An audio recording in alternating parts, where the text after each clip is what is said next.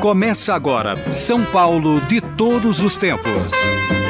Os personagens, os eventos marcantes, a memória da cidade. A São Paulo de ontem e de hoje. São Paulo de todos os tempos. Um programa premiado com o colar do centenário pelo Instituto Histórico e Geográfico de São Paulo. Apresentação de Geraldo Nunes. Será que me dá?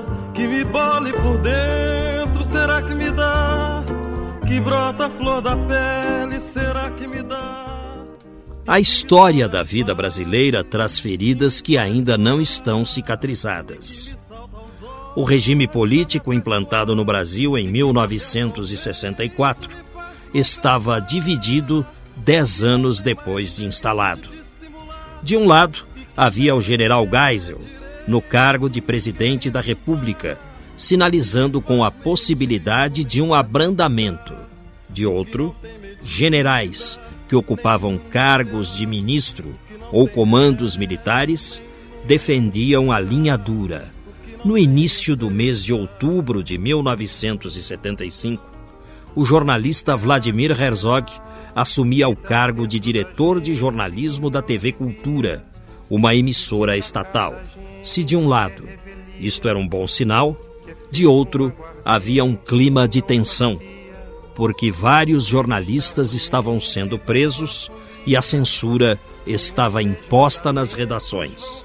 Ao mesmo tempo, segmentos da imprensa atuavam a favor de órgãos repressivos, apontando nomes. O diretor de jornalismo da TV Cultura, Vladimir Herzog, foi convocado a depor nas dependências do DOI-CODE, um órgão repressivo do Exército que funcionava no Ibirapuera.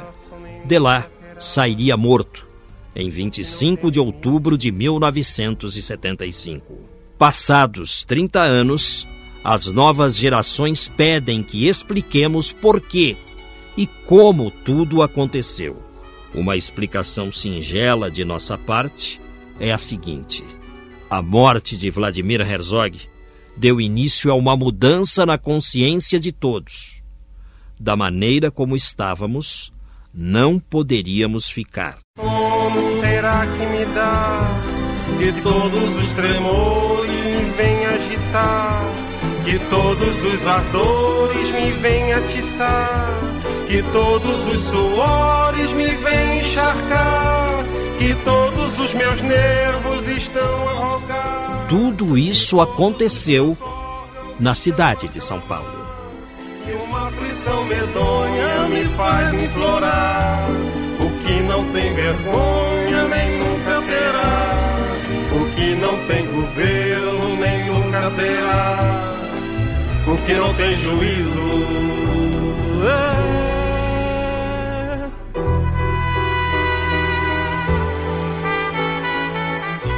E nós vamos conversar com o José Gregori.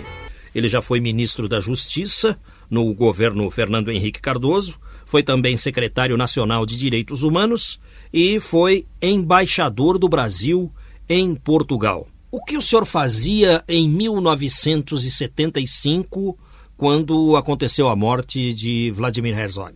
Bom, além das minhas obrigações profissionais, porque eu sou advogado, né, nós estávamos numa época em que o meu grupo político tinha pouca atuação, porque vigorava no Brasil uma ditadura militar. Então, para quem não era do partido do governo ou simpatizante dos militares, sobrava pouco espaço de participação. E foi por essa época, um pouquinho antes, que, por inspiração do Zé Carlos Dias, que depois viria a ser ministro da Justiça, eu entrei num grupo é, que lutava pelos direitos humanos, que era é, liderado pelo cardeal de São Paulo, na época, Dom Paulo Evaristo. Era uma comissão de pessoas de boa vontade, não mais do que nove, dez pessoas, e que, diante das dificuldades legais da época, porque a maioria dos direitos eh, constitucionais estava suspensa por força do, do ato institucional, que era um ato ditatorial que estabeleceu realmente uma, uma ditadura de fato e de direito no Brasil. O AI-5, né? O AI-5, o famoso AI-5, de 13 de dezembro de 88, né? O, não, 68, 68. 68. A verdade é que eh, sobrava esses, esses, essas brechas para você fazer mais eh, direitos humanos e uma atividade cívica do que propriamente uma atividade política. Né? Então, eu era, por essa época, membro dessa comissão de Justiça e Paz e, ao mesmo tempo, exercia a advocacia. Perfeito. Senhor José Gregori, é, explique para o ouvinte essa questão do, dos direitos humanos, que é uma questão polêmica. Muitas vezes as pessoas, de boa vontade também, como o senhor disse, se posicionam contrariamente à questão dos direitos humanos por falta de informação. Eu acho que o rádio é um bom veículo para a gente explicar isso. É, sem dúvida. Eu acho que, telegraficamente, o conceito de direitos humanos, que realmente é o conceito mais é, importante, é que ele é a base de todo o edifício é, legal que existe num país democrático. Quer dizer, as leis de todo tipo, inclusive a Constituição, é, devem ter um, uma relação de, digamos, como numa poesia que precisa haver rima de um verso com outro, todo esse edifício legal que um país constrói através das leis que são ditadas uh, no Congresso, assinadas pelo presidente da República, toda essa massa enorme de leis eh, devem obedecer alguns princípios que, ao longo da história, foram estabelecidos como definidores da condição humana. Quer dizer, o direito à vida, o direito à liberdade, o direito de não passar necessidade, o direito de, se tiver algum problema uh, com a justiça ou com a polícia, uh, receber um tratamento de acordo com uma lei específica. Quer dizer, esses princípios básicos, por força de uma luta de toda a humanidade, né, é, tem que ser a base de tudo que se faça num país em matéria eh, de leis. Não é? Esse é que constitui o, o chão em cima do qual a gente trabalha os direitos humanos. E é claro que no regime democrático você trabalha esse chão dos direitos humanos com mais facilidade. Nas ditaduras é quase que impossível, porque na realidade uh, as leis de uma ditadura não obedecem esses princípios básicos, quer dizer, que seriam num edifício, num prédio de apartamentos, seriam os alicerces. Né? Eles, os alicerces, quem dá é a cabeça ou a vontade do ditador. Né? Quer dizer, ele não está obrigado a obedecer princípios. Então, uh, existe no Brasil, infelizmente, mas agora menos do que já houve no passado, mas existe uma ideia de que você, quando defende direitos humanos, você defende um comportamento, digamos, compassivo ou de certa maneira tolerante com o bandido e você é muito exigente com a polícia. Uma intriga que fizeram né, principalmente alguns comunicadores, exatamente pelo rádio, que você falou e eu concordo que é um grande instrumento eh, de conscientização do povo, não é?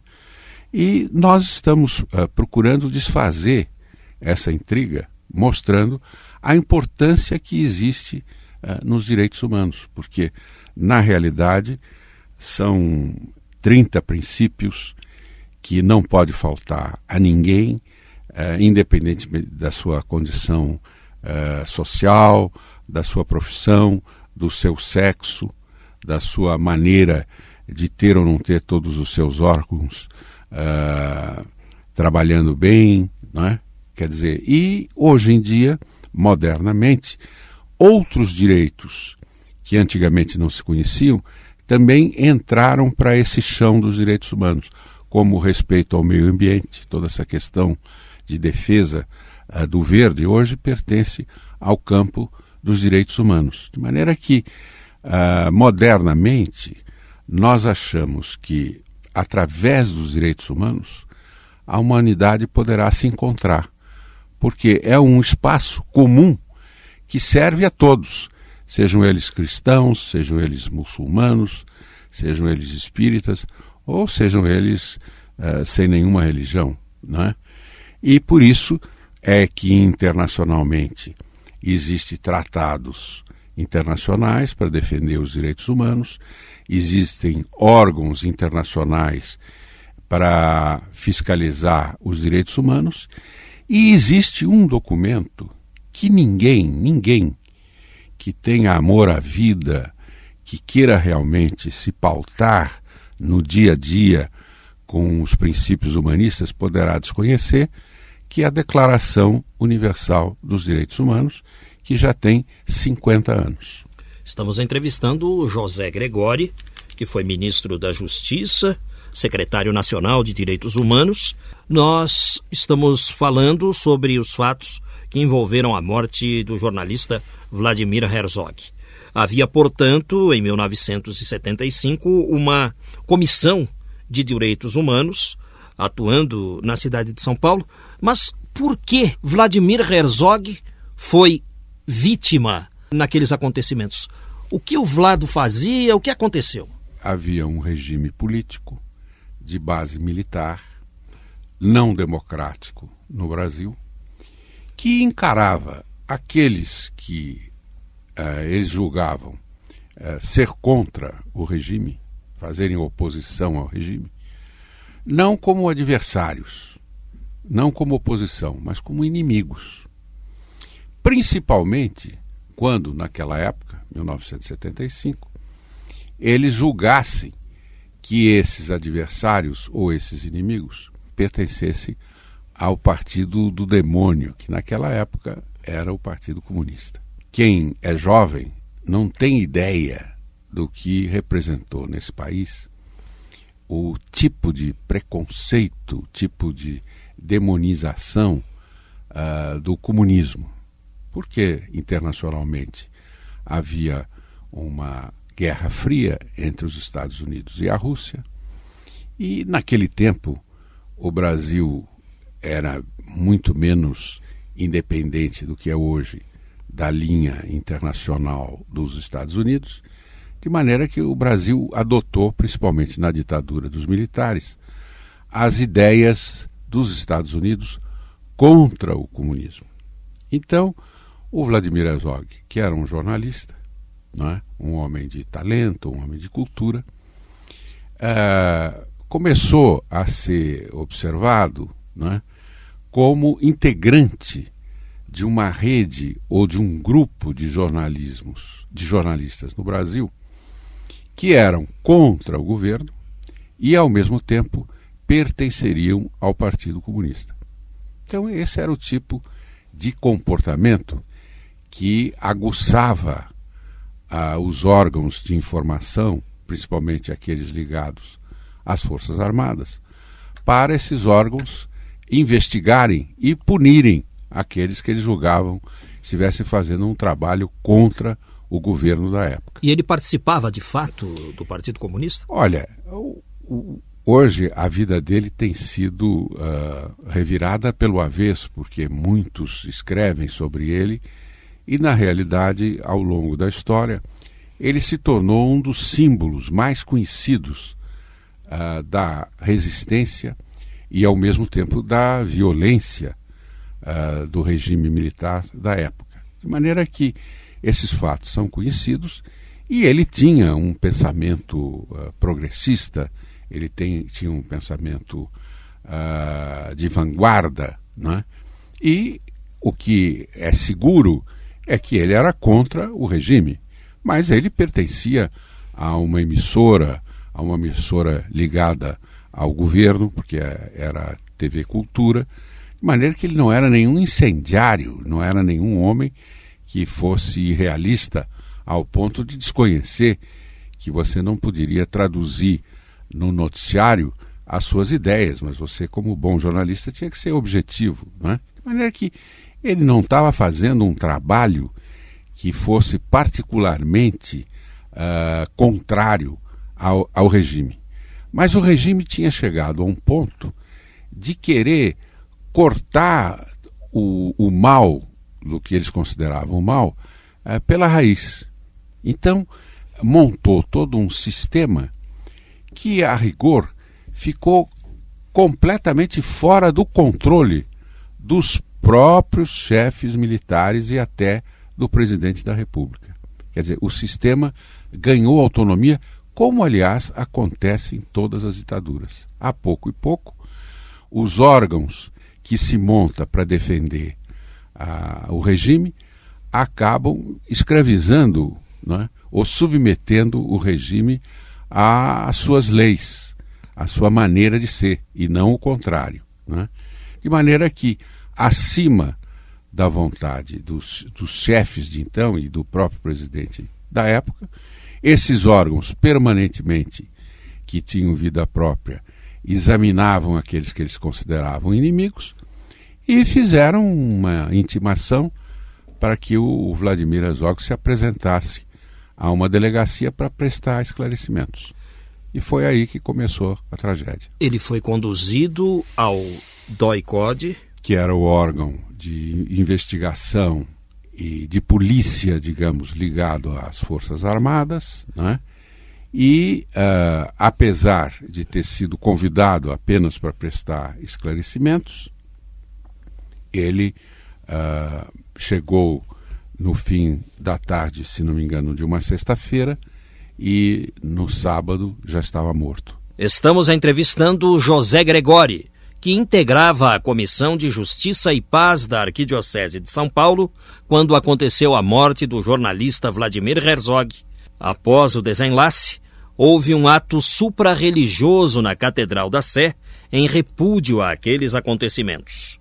O que houve lá, senhor José Gregori? Na realidade, o ato foi do que a gente chama de sociedade civil, que a iniciativa foi de D. Paulo, foi do, do Rabino Sobel, porque o, o Vladimir Herzog era, era judeu, não é? e também de protestantes, porque naquele tempo havia um pastor protestante que trabalhava muito em conexão com D. Paulo, o pastor James Wright, né? e uma certa consciência, uma certa revolta que houve a partir dos colegas do Vladimir Herzog, através do Sindicato dos Jornalistas, que era muito ativo naquela época, dirigido pelo Audálio Dantas. Né? Então, é dessas coisas que que acontece? De repente brota uma onda de insatisfação, né? e que vamos fazer uma missa que, de certa maneira, desagrave ou documente que nós não aceitamos a versão oficial que a polícia e o governo está dando de que o Vladimir Azog teria se suicidado.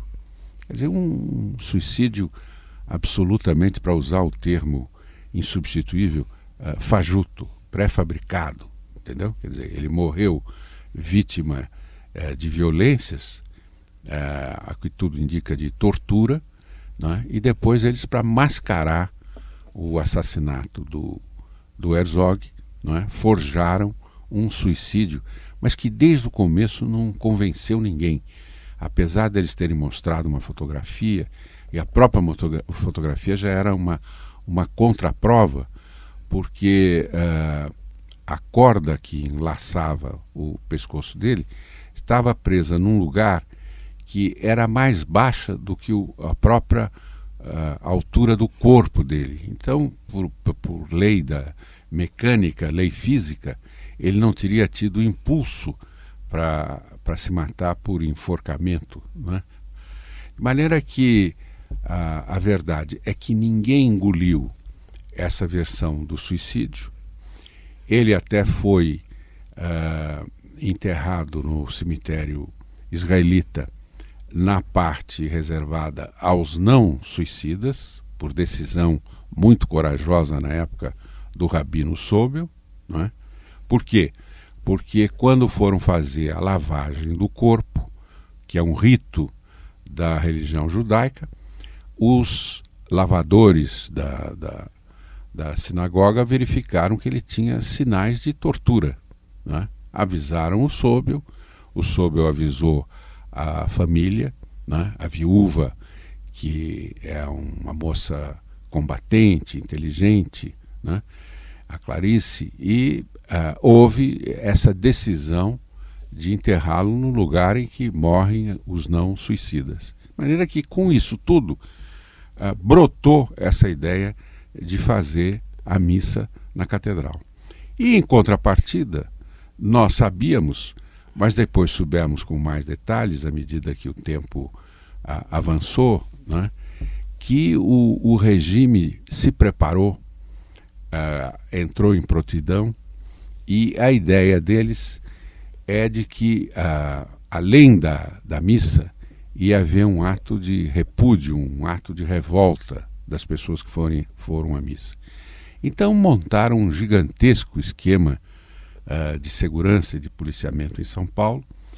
A situação ficou tensa, mas assim mesmo, uh, cerca de 5 mil pessoas foram à catedral. E foi um ato, além de, de grande tristeza, né, de grande significado uh, de solidariedade a uma tragédia, uma tragédia política, né?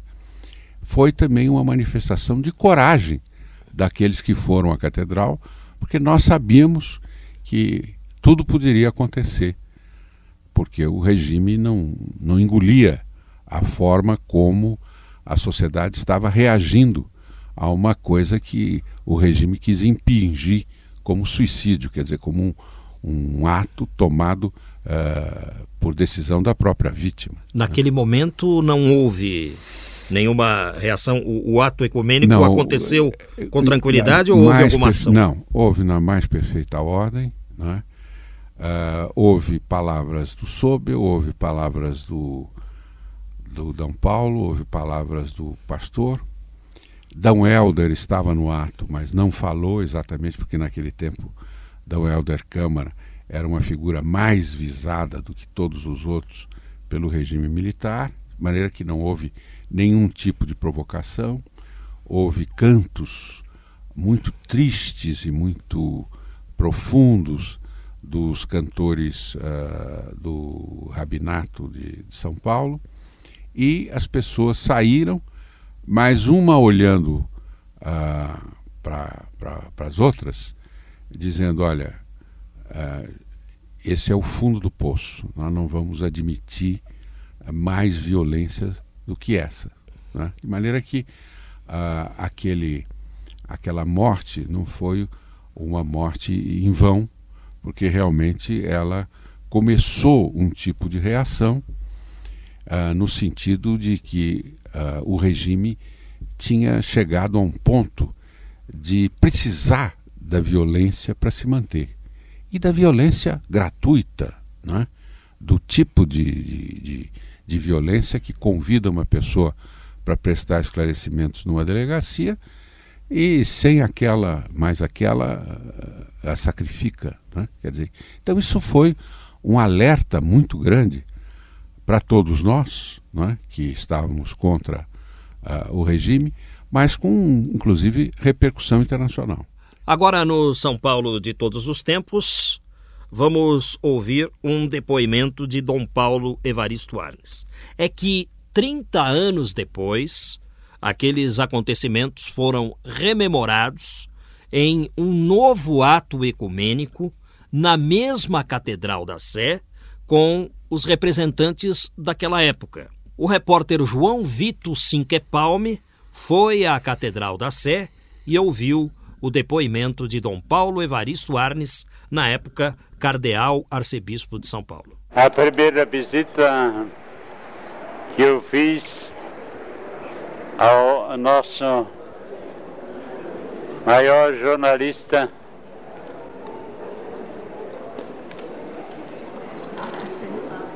e amigo Vlado Herzog foi no Hospital Einstein. E lá, naquele momento, eu queria rezar dois salmos em alta voz para que lembrássemos que o Deus de Israel é o mesmo Deus dos cristãos. E Vlado Herzog se foi para a eternidade, foi para ajudar de lá a Clarice, a sua esposa, os seus filhos e também para nos ajudar a conseguir, neste momento perturbado, a paz em nosso Estado, a paz sobretudo no Brasil e em Brasília. Professor José Gregori, eu não entendi bem. Ele disse que foi ao Einstein visitar o, o Vladimir Herzog. Eu não, não entendi bem. Não, eu tenho a impressão que ele quis se referir a que ele foi ao velório, quer dizer, quando ele teve a notícia da morte, né? ele foi uh, ao encontro do, do corpo do Herzog. Uh, não é que o, o Herzog resistiu aos ferimentos. É, é, ele já saiu morto, já né? saiu morto, né? E, e já saiu morto e, e já saiu uh, fotografado, aquela célebre fotografia que ele está pendurado, uh, exatamente para a montagem da versão uh, policial militar de que houvera um suicídio, né? de maneira que eu acho que D. Paulo está se referindo ao primeiro encontro que ele teve com o cadáver, com o corpo já morto do Vladimir Herzog. Nós estamos no São Paulo de todos os tempos de hoje tratando de assuntos relacionados à questão é, envolvendo os acontecimentos que levaram à morte o jornalista Vladimir Herzog, caso que aconteceu aqui em São Paulo. O rabino Henry Sobel também esteve neste encontro ecumênico que se deu recentemente em São Paulo e foi ouvido pelo repórter João Vito Sinquepalme. Nós judeus aprendemos que o silêncio é o maior dos pecados.